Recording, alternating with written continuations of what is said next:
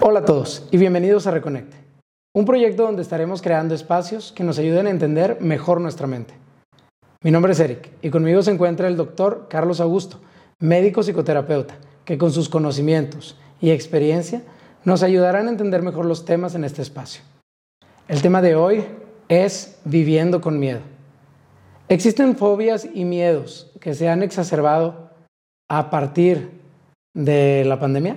Claro, eh, sobre todo los que tienen que ver con miedo a gérmenes, eh, lo que tiene que ver con eh, poderme enfermar. Por ejemplo, al inicio de la pandemia, pues todo el mundo era de que, bueno, lava todo y los famosos tapetes y que no te vayas a contagiar y cualquier cosita le teníamos mucho miedo.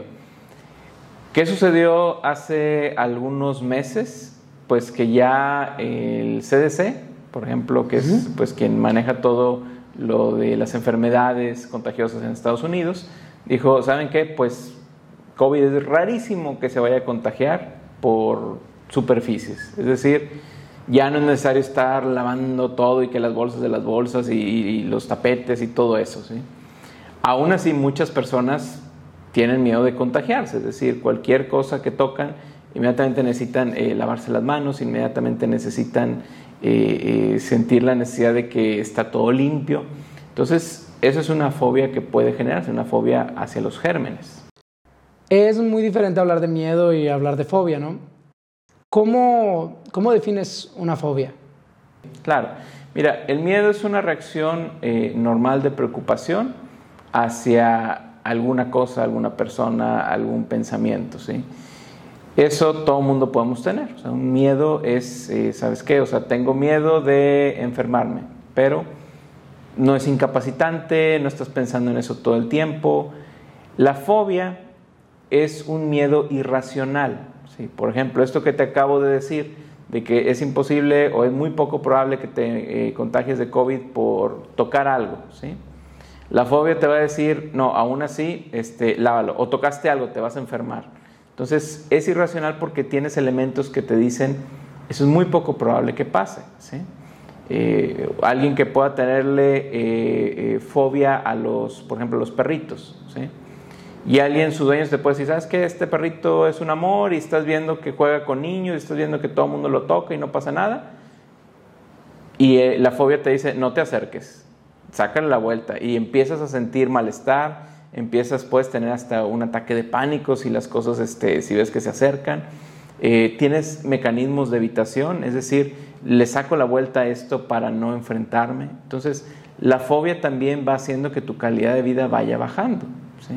Eh, por ejemplo, alguien que tiene esta fobia a la ley, que dice, no me quiero contagiar de un virus o bacterias, tengo que eh, lavar esto hasta que quede muy bien y pierdo mucho tiempo en algo que no lo necesito. ¿sí?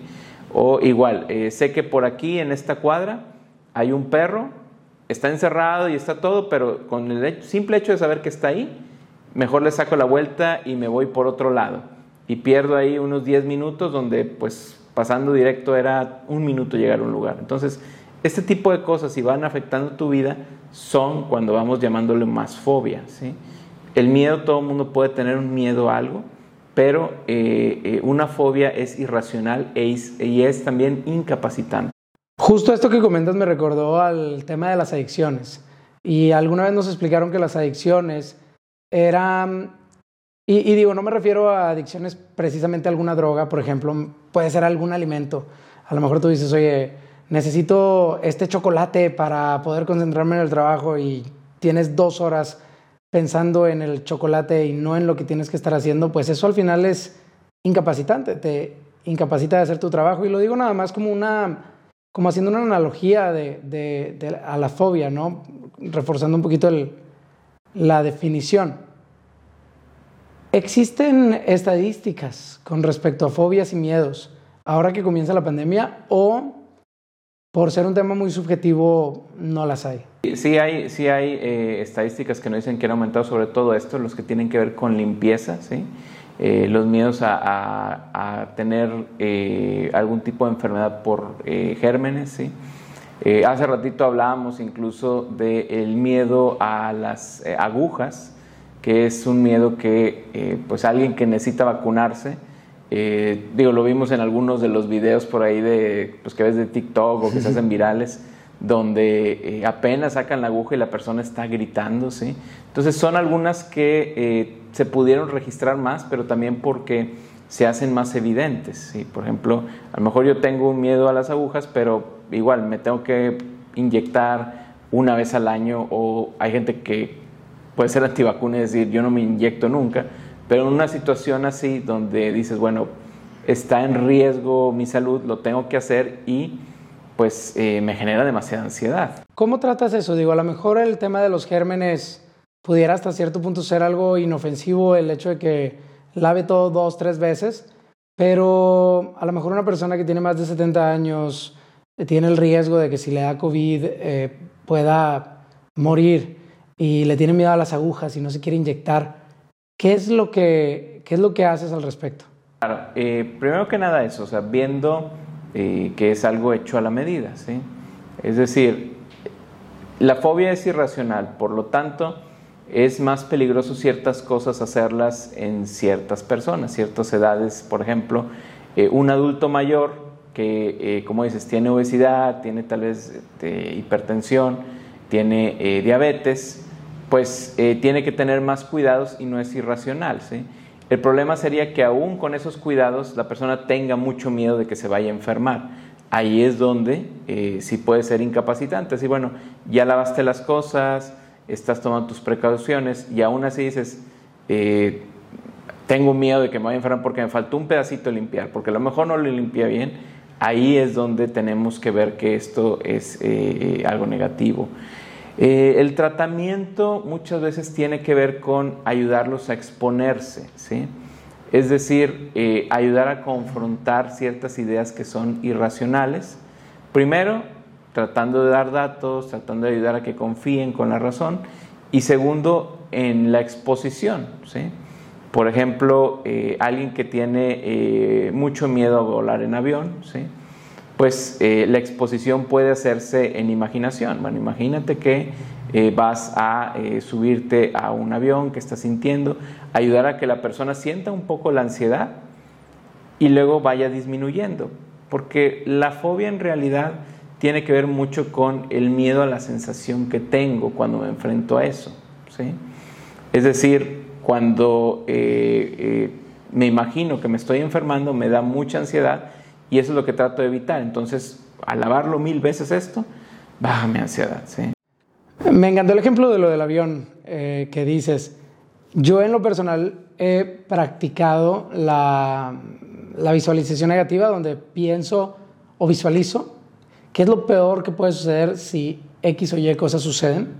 Y luego, ¿y qué es lo peor que puede suceder si X o Y cosas suceden? ¿Y qué es lo peor que puede, puede suceder? Y así me la voy llevando y hasta cierto punto lo que hago es vivirlo en mi cabeza antes de que me esté sucediendo realmente.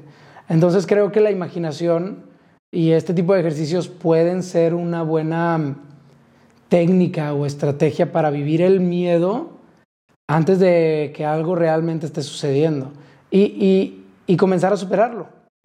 Por ejemplo, a, a ver una película de terror, ¿sí? Tú cuando estás viendo la pantalla, realmente sabes que no están matando a nadie en la película, sabes que nadie se está muriendo, sabes que la sangre no es real, sabes que lo que está sucediendo, pues es una película, ni siquiera están ahí los actores. O sea, sabes que no está pasando nada. Sin embargo, el estar imaginándolo, estar viéndolo, te empieza a hacer sentir que Ay, va a pasar algo y le va a suceder y vas cuando en realidad son actores, en ningún momento le va a pasar nada a nadie, ¿sí? Por eso la parte de la imaginación es muy importante. Si tú ves escenarios catastróficos, los vas a sentir como reales, pero también en algunas intervenciones psicoterapéuticas, el que imagines esos escenarios y veas que no sucede nada, aunque te los imagines, va ayudando a que los puedas tolerar. Eso es otra de, los fines, que tolere la sensación de malestar. ¿sí? A veces eh, cuando sentimos malestar, lo primero que hacemos es cómo evitarlo. ¿sí? Pero muchas cosas en la vida es mejor tolerarlo o aprender a aceptarlo para poder vivir a través de eso, o sea, para salir adelante de esto. ¿sí? Eh, Por ejemplo, eh, alguien que diga, tengo miedo a la muerte, ¿sí? Nadie podemos evitar la muerte, todos nos vamos a morir en algún punto. Pero, eh, ¿qué pasa si yo termino aceptando que en algún punto eso va a suceder? Mi ansiedad va a disminuir. Lleva un proceso llegar a esa aceptación. Para alguien que le tiene mucho pánico a la muerte, ¿sí? Hay gente que tú le puedes preguntar eh, pues todos nos vamos a morir. ¿Cuál es la diferencia entre esa persona y otra? No es la vida que tuvieron, no es lo que tengan, sino lo que se dicen de decir, bueno, pues acepto que es algo que no puedo cambiar, ¿sí? Entonces, muchas de las cosas en la vida, como buscamos evadirlo, ¿sí? Eh, eh, como le tengo miedo a la muerte, pues lo que hago es este, tomar mucho alcohol para no pensar en eso, ¿sí? O utilizar algún tipo de, droga para bloquearme, ¿sí? O, este, eh, como decías, alguna conducta adictiva que me ayude a, a no pensar en estas cosas. Entonces, el evitar también pensar en cosas eh, hace que no aprendamos a tolerarlas. ¿sí? O sea, no quiere decir que hay que buscar escenarios negativos todo el tiempo, no. Es aprender a aceptar que hay cosas negativas en la vida que no podemos modificar o que eh, no son tan malas como pensábamos que iban a ser. Eso, que no son tan malas las cosas como nosotros nos imaginábamos que, íbamos que iban a ser, decía Seneca eh, es una frase muy famosa de sufrimos más en nuestra imaginación que en, la, que en la realidad. Vivimos más fuerte el problema en la cabeza imaginando pues lo peor, ¿no? Mira, eh, el control es una ilusión, ¿sí? O sea, podemos creer que tenemos todo controlado, pero a final de cuentas hay muchas cosas afuera que pueden hacer que tu día cambie por más perfecto que lo tengas. No quiere decir que no planees tu día, no quiere decir que no hagas cosas por adelantado, tratando de, tener organización, no. Pero tienes que entender que necesitas flexibilidad en tu vida. Es decir, que las cosas no van a suceder siempre como tú quieres y que es ilógico y irracional que todo el tiempo va a suceder de esta manera. Eh, cuando queremos controlar muchas cosas en nuestra vida para que todo salga bien, es cuando vamos a estar con más estrés. Queremos que, ¿sabes qué? Eh, imagínate, eh, mi hija de este, 18 años ya se está yendo a la disco, ¿sí? ¿Y con quién va a estar? O, a los bares, o a las fiestas, ¿sí? Los papás que son muy controladores se la pasan muy mal. ¿Por qué? Porque eh, piensan lo peor, piensan que las cosas van a suceder de una manera terrible, ¿sí? Y esa es la parte que tenemos que tratar de evitar, o sea, ver escenarios catastróficos todo el tiempo. No quiere decir que no vayamos a dar indicaciones o recomendaciones o pedir que lleguen a cierta hora, o sea, hay reglas, ¿sí? Pero si tú todo el tiempo estás pensando que las cosas van a salir mal, que todo va a salir eh, de una manera eh, eh, terrible, ¿sí? pues a fin de cuentas eso va a generar mucha ansiedad en ti. ¿sí? Entonces, una de las partes es también aceptar y decir, bueno, yo ya enseñé a mis hijos a tomar buenas decisiones. Si quieren hacerlo o no, bueno, pues es su responsabilidad. O sea, también yo soltar hasta qué parte es mi responsabilidad. Hay papás que vienen conmigo y dicen, es que eh, me preocupan mis hijos. Si quedas tienen sus hijos 30 y 29 años, dices, pues ya sus hijos ya, en, hace 100 años, pues ya estarían incluso llegando a, las últimas. y La esperanza de vida hace 100 años era 35 años. ¿sí? Este, entonces, eh, eh, el control hace que muchas veces te haga creer que tienes que tener todo de tal cual forma para que todo sea perfecto. Y la realidad es de que muchas cosas tienes que aprender a soltar y aceptar que no van a suceder como tú quieres solo porque quieres o porque creas que es la mejor opción o porque incluso sepas que es la mejor opción. ¿sí? O sea, puede haber veces en que tú digas que esta es la mejor opción y aún así la vida, el universo, lo que venga hace que no suceda esa mejor opción. Por lo que estoy entendiendo y tratando de resumir un poquito el tema de hoy, los miedos y las fobias se tratan de forma diferente. En mi caso, y compartiendo a lo mejor una experiencia, a mí y a mi familia nos dio COVID y mi hija de, de dos años en ese momento solamente tuvo una fiebre de una fiebre fuerte, pero solamente tuvo fiebre y estaba de muy buen humor y en realidad no le no le pegó muy, muy fuerte el, asunto, el virus, pero yo tenía miedo y yo sentía miedo y yo me puse a buscar y a leer estadísticas y ningún niño de dos años o niña de dos años se ponía realmente mal o de gravedad por la enfermedad. Y eso fue lo que a mí me sirvió para estar más tranquilo. Entiendo también que cuando se trata de los hijos, pues eh, enseña, cuando se trata del trabajo, pues trabaja, es decir, ocúpate en lugar de, preocúpate. Eh, esa sería pues otra recomendación. ¿Qué otras recomendaciones pudieras dar con respecto a este tema de los miedos? Es pregúntate, ¿estoy haciendo ya lo necesario para que las cosas salgan bien? Por ejemplo, en el caso de tu hija, ¿sí? Eh, pues bueno, ya la llevé al médico o ya estoy tomando, ya estoy tomando la medicación o estoy siguiendo las indicaciones. Sí, ya estoy haciendo lo necesario. Entonces, pensar más en esto, que le va a pasar algo, que va a suceder algo, ya está fuera de mi control. Entonces, tengo que también ver hasta qué punto estos pensamientos ya están sobreanalizando la situación. ¿sí? Igual, estoy cuidando mi empleo, sí, estoy cuidando mi empleo y por ahí se escucha que hay recortes, bueno, eh, yo ya envié currículum, yo estoy viendo otras opciones, ok, fuera de eso hay algo más que puedas hacer. Pues no, fuera de eso no. Entonces pensar en cómo va a ser tu vida sin el empleo, pensar cómo te van a correr, pensar todo eso, ¿te ayuda en algo? No, solo me genera más ansiedad. Entonces hay que aprender a soltar. ¿sí? Eh, igual, la parte de las fobias, ¿sí? es aprender a decir, ok, ya limpié lo suficiente, pero aún así me preocupa un poco, bueno, tengo que aprender a vivir con esa preocupación, o sea, no buscamos que todo el tiempo estés tranquilo, que todo el tiempo eh, no existe algo que preocupe, ¿sí? El miedo es natural. El miedo es natural, sí, y lo necesitamos para sobrevivir. Imagínate que no tuviéramos miedo, ¿cómo hubiera sido esta pandemia? O sea, hubiéramos estado todos como si nada y la gente, ah, se murió, ok, qué bueno. O sea, el miedo nos sirve, ¿sí? Claro. entonces, eh, la, el problema es cuando ya se vuelve una fobia, cuando ya se vuelve una ansiedad generalizada, cuando ya se vuelven ataques de pánico constantes.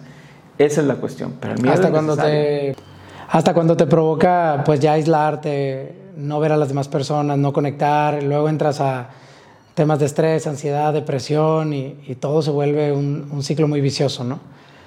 Eh, bueno, yo creo que con esto ya terminamos este tema de, de vivir con miedo, viviendo con miedo a partir de la pandemia. Yo creo que hasta cierto punto a todos nos pasó, todos tuvimos miedo en algún momento y es bueno entenderlo, saber que el miedo es necesario, eh, saber que el miedo es necesario para vivir, es natural, eh, aceptarlo y a continuación tendrán una meditación donde hablaremos un poquito de la ecuanimidad.